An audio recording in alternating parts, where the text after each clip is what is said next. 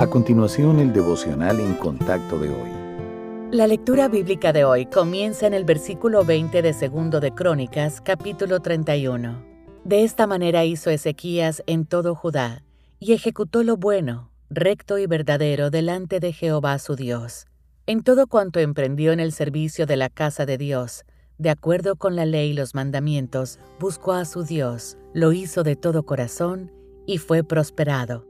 El rey Ezequías de Judá sirvió con fidelidad al Señor con todo su corazón.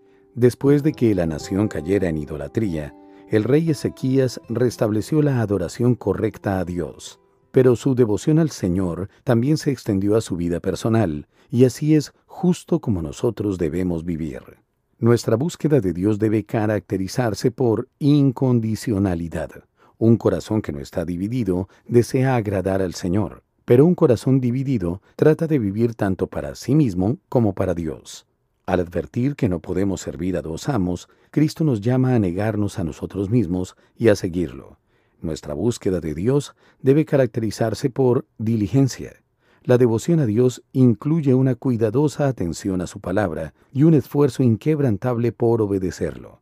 La fe es el fundamento sobre el cual construimos con diligencia las cualidades de la madurez espiritual.